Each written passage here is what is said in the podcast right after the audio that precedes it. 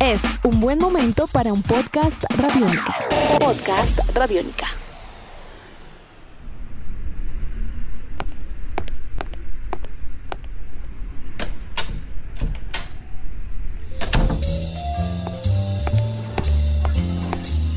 En Radiónica, una cita con el profe.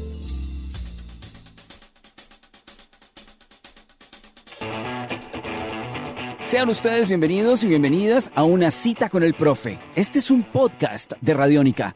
Hoy presentamos a Mario Mendoza, profesor, periodista y escritor colombiano, una de las voces más importantes de la narrativa actual del continente.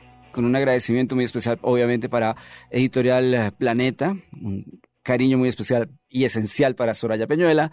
Está con nosotros Mario Mendoza. Numeral Mario Mendoza en Radiónica porque justamente vamos a recordar y vamos a presentar Aquelarre, uno de los mejores libros publicados hasta el momento en el 2019. Bienvenido, Mario. Qué gusto tenerlo aquí en su casa, aquí en Radiónica.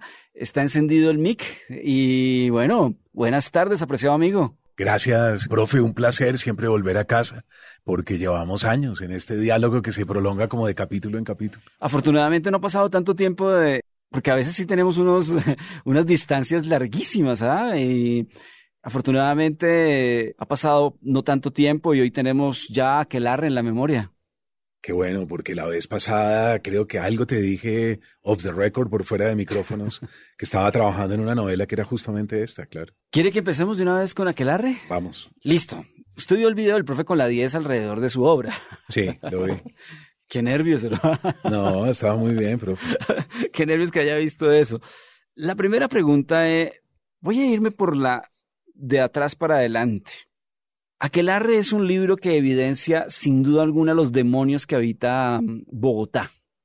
Es un libro oscuro, es un libro que no tiene ningún eufemismo alrededor de muchas violencias, de muchas historias, misterios, y creo que quien lee Aquelarre, sin lugar a dudas, se encuentra con, después de ver, leer el libro, va a ver las, la arquitectura y los lugares de una manera muy diferente. ¿Cuándo decide justamente exteriorizar los demonios de Bogotá, en particular en Aquelarre, Mario? Es extraño porque debo hacer una confesión al aire. Y es que los últimos años han sido para mí nefastos. Desde el 2 de octubre del 2016, ese día perdimos el plebiscito y para mí fue un antes y un después en el país. Yo sentí que algo muy oscuro y siniestro se nos venía encima. Fue como ingresar en una zona de sombra, como una puerta que se abría hacia el horror. Y yo creí de corazón que íbamos a ganar. Yo creí que íbamos a ser una nueva nación, un nuevo país. Yo pensé que la gente tenía claro que un proceso de paz no significa imponer la voluntad en la mesa, uno no llega y uno dice, ustedes van a hacer esto, esto, esto y esto, tantos años de cárcel. Eso no funciona así. ¿Por qué no funciona así? Porque nosotros no los derrotamos militarmente. Esa es la diferencia. Si hubiéramos vencido militarmente, podemos exigirle al enemigo en la mesa lo que nosotros nos dé la gana, porque es una rendición. Pero resulta que no, resulta que es que nosotros no ganamos en el campo de batalla. Entonces, para eso es una mesa de negociaciones, para ir con el enemigo a pactar pactamos, negociamos, yo creí que todos estábamos entendiendo que se trataba de una justicia transicional, es decir, de una justicia especial que se organizaba para ese proceso. Eso no funciona después, se acaba el proceso y la justicia continúa de una manera distinta. Entonces yo creí que todo eso, creí que los colombianos lo entendíamos y que era mucho mejor sentarnos a la mesa que matarnos que cuántas vidas íbamos a salvar hacia adelante, ¿verdad? Firmando ese proceso y votando por él. Y no, no pasó así. Entonces yo sentí que algo había sucedido. Yo inmediatamente sentí el clic y yo dije, miércoles, yo calculé, sopesé muy mal y le tomé la temperatura al país de mala manera. Y resulta que la sombra era más fuerte y que el horror era más fuerte de lo que yo suponía. Y eso fue una cadena de ahí en adelante. Perdimos la consulta anticorrupción, Perdimos la presidencia de la República, por supuesto. Se desmoronó un candidato como Fajardo, se fue desmoronando poco a poco. Después, los que fuimos con Petro perdimos y fue empezar la matanza de líderes sociales. fue la persecución contra la comunidad LGBT, ¿verdad? Fue una serie de sucesos en donde hoy abro el periódico y veo que las águilas negras están amenazando en los barrios del sur de Bogotá, que cualquier muchacho que haga trabajo social se considera prácticamente peligroso y susceptible de ser eliminado y entramos en ese horror que de alguna manera está en el gótico, de alguna manera ese es el horror que viene del siglo XVIII, que es el del inconsciente individual o colectivo.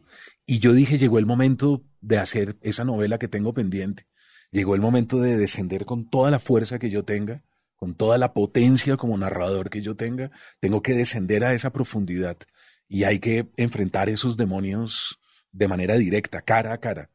Y llegó el momento, yo venía firmando los libros en la última página, Ciudad Gótica, año tal, y es un poco la manera como he nombrado a Bogotá por el horror, ¿verdad? Porque hay algo siempre en esa penumbra, en ese claroscuro, siempre hay algo siniestro que nos espera. Y yo dije, hay que definirla. Y vamos a hacer una novela en donde vamos a definir el horror. Y ese es aquelarre. Justamente alrededor del horror, en su obra obviamente está el horror de lo humano, pero aquí también está explícito el horror de lo no humano, que muy seguramente, o el horror que no tangible de lo humano que definitivamente nos habita, porque este es un libro en el que siento que en muchos momentos hay muchos exorcismos. No sé si me sé explicar, pero mm. es un libro donde se exorcizan muchas cosas, donde hay un planteamiento muy fuerte y directo justamente hacia ese horror que cohabitamos. ¿Cómo sintió el enfrentar justamente el horror de los vivos con el horror de lo que a veces los vivos quizá nos habita y no está tan tangible? Al comienzo de la humanidad, la religión, el arte y la medicina son una sola cosa. Hay un tronco común. Entonces, si eso está unido, digamos, de ese árbol inicial, luego empezamos a especializarnos. Entonces luego aparece por un lado la religión, los sacerdotes, los encargados de la salud espiritual, por el otro lado la medicina se independiza y viene la salud corporal, y por el otro lado quedan los artistas, acá en una tercera vía. Pero entre todas, entre ellas tres, hay algo que las emparenta, hay algo que las une en ese árbol, digamos, genealógico. De ese tronco común le queda a la literatura algo que le pertenece a la religión y hay cosas que le pertenecen a la medicina. Por ejemplo, al arte y a la literatura le queda la catarsis. La catarsis le pertenecía en realidad tanto a la medicina como a la religión en el sentido espiritual, es decir, la sanación por expurgación de fuerzas negativas, ¿verdad? Tengo que descender a los infiernos para poder enfrentar mis demonios y purificarme de ellos. Entonces, catarsis es un término clínico es un término médico y sin embargo está en el centro del arte, del cine, de la música, ¿verdad? Y de la literatura. Y también hay conexión con la religión, con la otredad, con el plano espiritual o el plano energético. Entonces, creo que hay que empezar a sospechar que esto que vemos, palpamos, es una parte de la realidad, una porción de lo real, pero no es la realidad. Es solo una parte. ¿Cuánto? No sabemos, 30% o 40%, no sabemos, pero hay una línea que nos lanza hacia el misterio, que es lo otro. Eso uno cree que le pertenece solo a la religión. No, no, no, no, no, no. Eso le pertenece al arte también. Por eso los artistas han navegado tantas veces en esos terrenos tan extraños, ¿verdad? Hay miles de ejemplos que podríamos citar hoy de artistas yendo hacia lo otro desde el romanticismo en adelante, pasando por los surrealistas de comienzos y los vanguardistas de comienzos del 20 hasta la generación beatnik, un tipo como William Burroughs, ¿verdad? Compañero de Jack Kerouac, compañero de Allen Ginsberg, fundador de todo el hipismo de los 60s y 70s, termina en el Putumayo colombiano, metiendo yagé y metiendo ayahuasca. ¿Verdad? Hay un libro precioso, Cartas de la Ayahuasca o Cartas del Yaje de William Burroughs. Es un viaje acá. Y así podríamos citar una cantidad. Entonces, ¿por qué? Porque lo otro está ahí siempre, la sospecha de que esto es algo más. Recuerdo que el final, bueno, vamos a intentar no, no generar ningún spoiler, ni mucho menos, aunque va a ser inevitable, pero el final de Diario del Fin del Mundo es uno de sus finales más intensos. Y es un final en el que uno, cuando lee Diario del Fin del Mundo, ese final uno queda como, oh, como, oh, trata uno de respirar y resulta que Aquelarre tiene de alguna manera muy especial como toda esa fuerza del final de, del libro que le estoy citando. O sea, y es vertiginoso y es fuerte, fuerte, fuerte, fuerte, fuerte sobre este aspecto. Por supuesto que hay que hablar del apocalipsis, porque además está citado también literalmente alrededor de algunas teorías, de algunas profecías alrededor del apocalipsis. ¿Siente usted que obviamente este final de Diario del Fin del Mundo también dio muchas pistas para que sea tan apocalíptico literalmente aquelarre? Claro, Álvaro, mira, nosotros estamos haciendo todo muy mal, pero no queremos reconocerlo. Yo creo que si hay un discurso muy peligroso, es el discurso de la esperanza, porque siempre aparecen los positivos, los de la esperanza, decir, sí, sí, sí, sí, sí, sí es grave, pero, ah, pero todavía podemos, pero todavía, ¿no? Y siempre hay ese discurso esperanzador que le resta la fuerza a la crítica. Los científicos hace un par de semanas acaban de anunciarnos que estamos más cerca del reloj del fin del mundo que nunca. Volvimos a estar a dos minutos, minuto y cincuenta, ¿verdad? Que es ese reloj que mide la aproximación a ese final. Entonces, la capa de ozono está peor que nunca. Se derritieron los polos.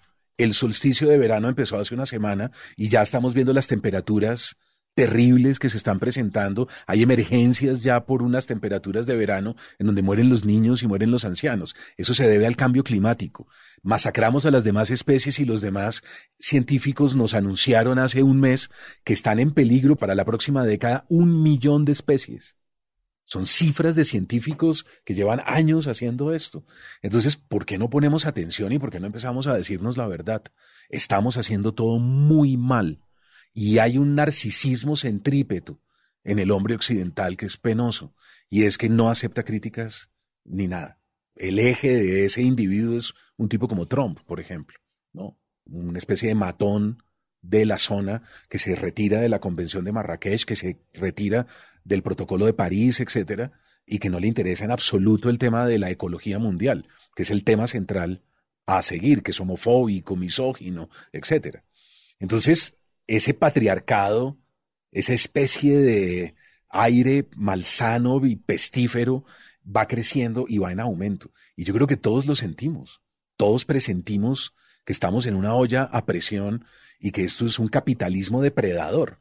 O sea, ya no es el capitalismo salvaje que funcionaba hasta el año 2007, 2008, la crisis de Wall Street nos ingresa en otro tiempo, que es el capitalismo depredador. Depredamos el planeta. ¿verdad? El espectador o el tiempo, no recuerdo, en esta última semana sacó las imágenes de las reses, no sé si vieron, de las vacas, ¿verdad? Con unos agujeros en el centro, Para poder de alguna manera ir modificando la producción. Entonces, estamos rodeados por todos lados de ese narciso centrípeto, de ese arrogante, pedante, engreído, que no quiere que le digan nunca que está haciendo todo muy mal. Y por lo tanto, si no hacemos el examen de conciencia y no corregimos, ¿hacia dónde nos dirigimos? Eso es muy fácil, eso, eso no hay que predecir, ni hay que ser profeta, ni hay que irse a Nostradamus para poder uno anunciarlo. Eso son cifras científicas. Un sistema que tiene una sobresaturación tiende a la entropía. Nosotros ya pasamos de 7.600 millones de personas. ¿Qué significa eso? Pues nos vamos acercando al principio entrópico y ya pasamos el punto de no retorno.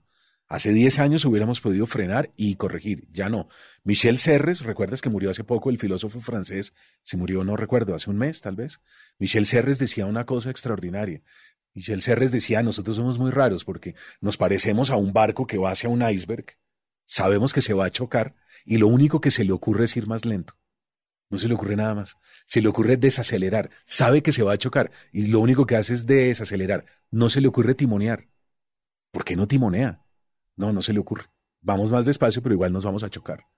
Mario Mendoza, en Radiónica. Estamos hablando de Aquelarre Creo que no hemos contado algo de la historia, pero allá vamos a llegar. No se preocupen. Además, se ha vendido muy bien el libro. Lo digo no por una cuestión de, de mercadeo o de mercado, pero ha tenido una aceptación muy grande de Aquelarre. Sí, profe, para mí ha sido una enorme sorpresa porque había lectores extraordinarios en la feria que tenían la edición de trade, lo que nosotros llamamos trade o rústica, que es una edición normal, y de todos modos hacían un gran esfuerzo por conseguir la etapa dura, que es una edición preciosa, es una edición muy bien hecha, muy linda, artesanal casi podríamos decir, y se llevaban ambas ediciones, lo cual a mí me conmueve profundamente porque después dicen que las nuevas generaciones no leen y eso es absolutamente falso.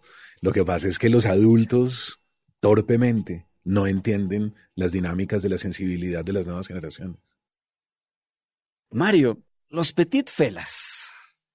Creo que este es el primer libro, puedo estar equivocado, o el primer libro que conozcamos que aparece después de haberse encontrado usted con los Felas, que creo que fue una reunión mágica, mm. creo que fue una reunión importante en el caso de, de Bogotá, alrededor de la creación y la interpretación de, de Bogotá. ¿Qué le significan los Felas en este momento en el corazón de haber logrado Marco, de haber logrado el, ideas o formas para perderse? ¿Qué le dejó el hip hop? Yo escribí esa canción para Nikolai. Yo se la escribí a él. Yo siempre he querido escuchar Marco, por él, ¿verdad? Porque estaba escrita de alguna manera pensando en la potencia de su voz, en sus giros, en, en el ritmo que tiene un poco el rap, ¿verdad? Y yo la escribí siempre con esa ilusión. Y de pronto, un día, en un ejercicio parecido al que estamos haciendo en este momento, en un micrófono en el estudio, hicimos una versión en donde yo leía el texto y esa terminó siendo la versión definitiva. Pero entre nosotros, acá, yo debo confesar que a mí no me gusta. A mí no me gusta oírme. A mí no me gusta oír mi voz ahí. A mí me encanta mi voz en otras circunstancias, pero en esa particularmente no. Entonces tengo la ilusión de que algún día haya una versión de Nicolai. Y con, de pronto con fondo musical. Que sería genial, claro. Que sería fantástico, sería muy chévere hacer esa versión. Él debe estar escuchando. Pero yo, yo tengo ese encuentro en el corazón yo siento que eso es lo que deberíamos hacer un poco todos, irnos encontrando, ¿verdad? Eh, lancemos una noticia al aire en donde te vamos a echar al agua, profe, y espero que no te disgustes. Pero deberíamos hacer lo que estamos haciendo también.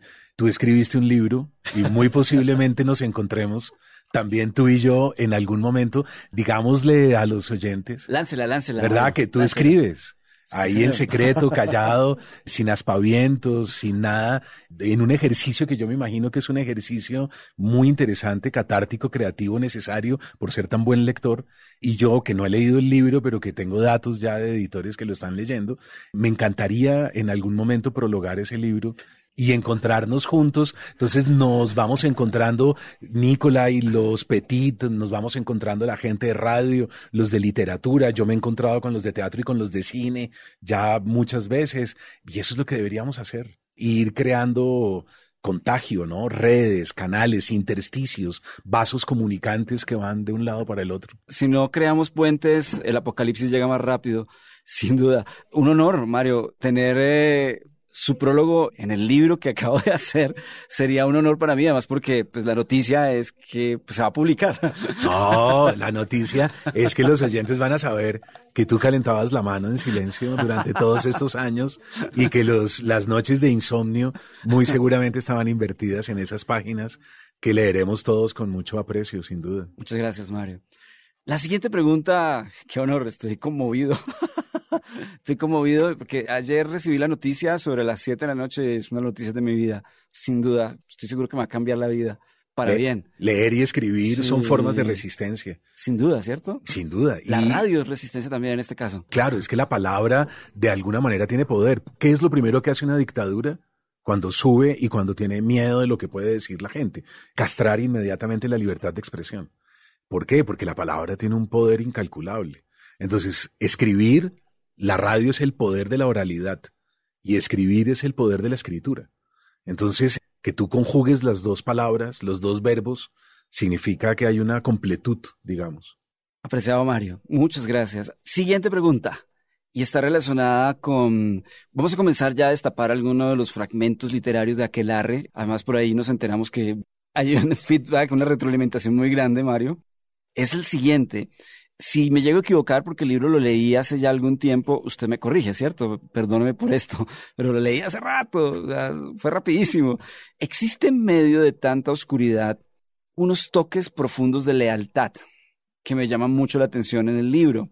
donde la relación de Frank Molina, ya la primera vez que lo mencionamos, con el sacerdote, genera algunos momentos de una complicidad muy especial y existe otro fragmento de un personaje que ya murió en alguna de las historias de Mario, donde también eh, en honor a ese personaje existen ciertos momentos de lealtad que se vuelven luces.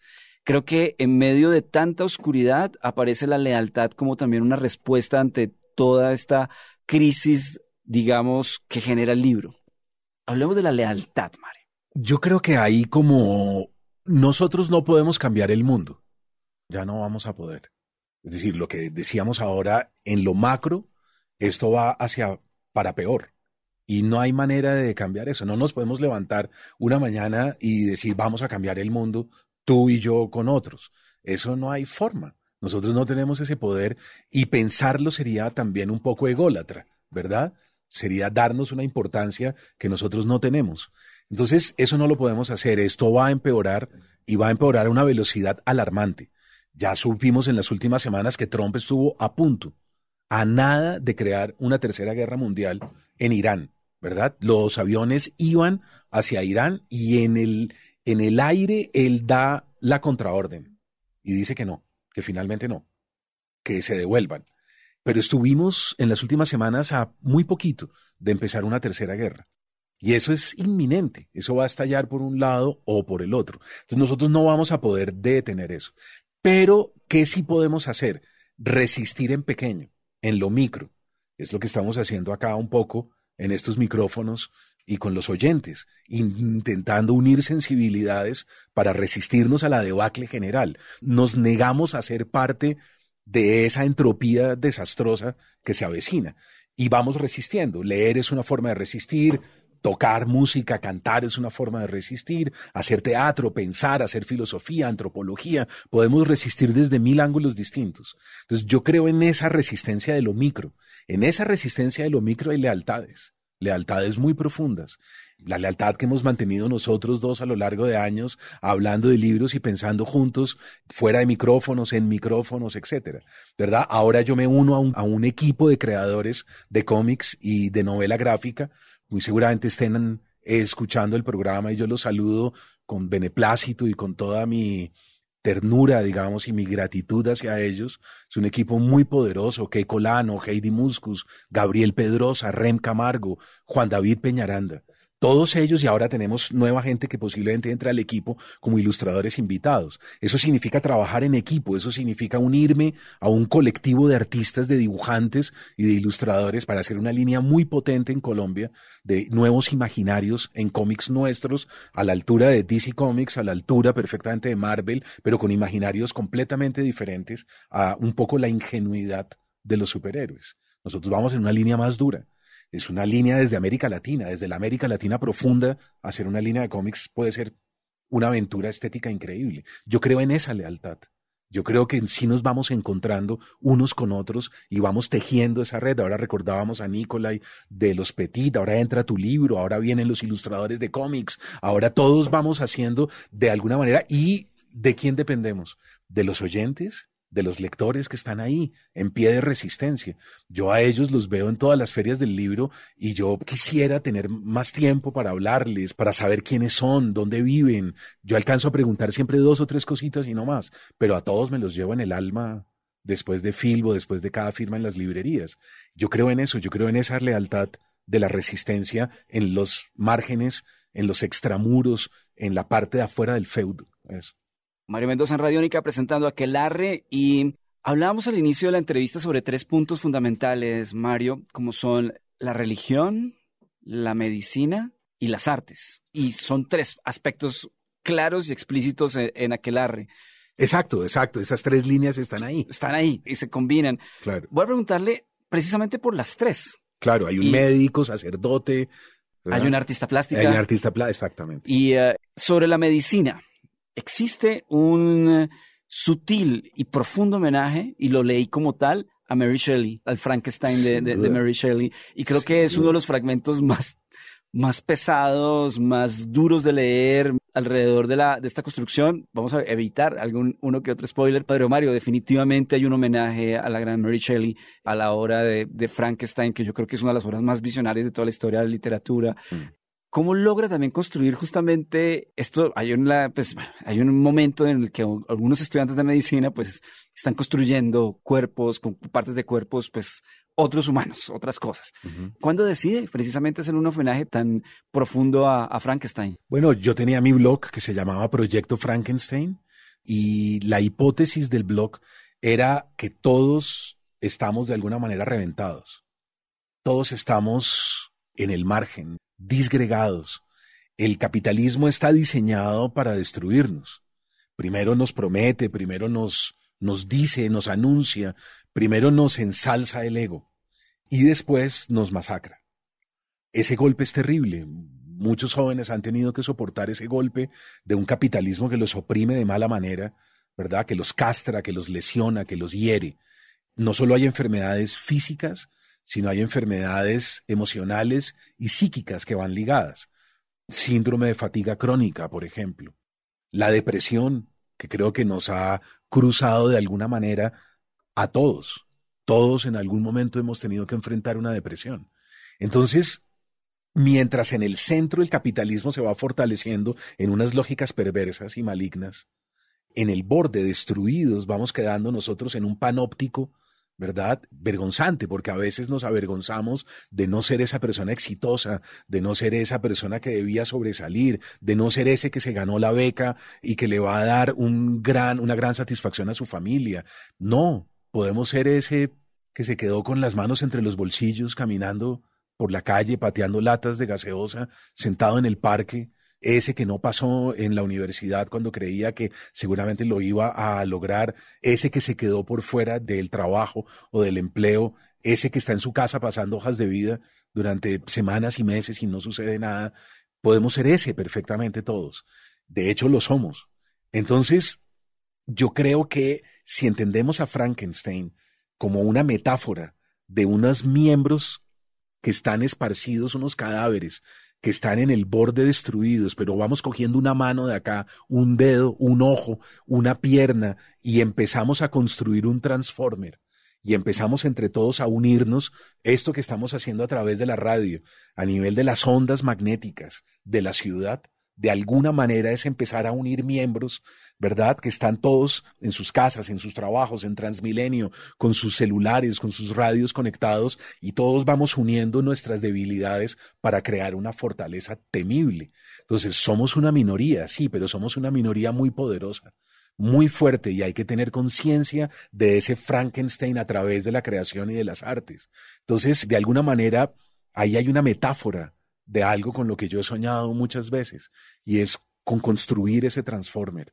Yo espero a través de los cómics y espero a través de la novela gráfica volver a construir de nuevo esa colectividad, no solo a través de los libros de literatura, sino ojalá los lectores nos acompañen y nos sigan en esa aventura para cada vez seguir resistiendo desde niveles distintos. Podcast Radiónica.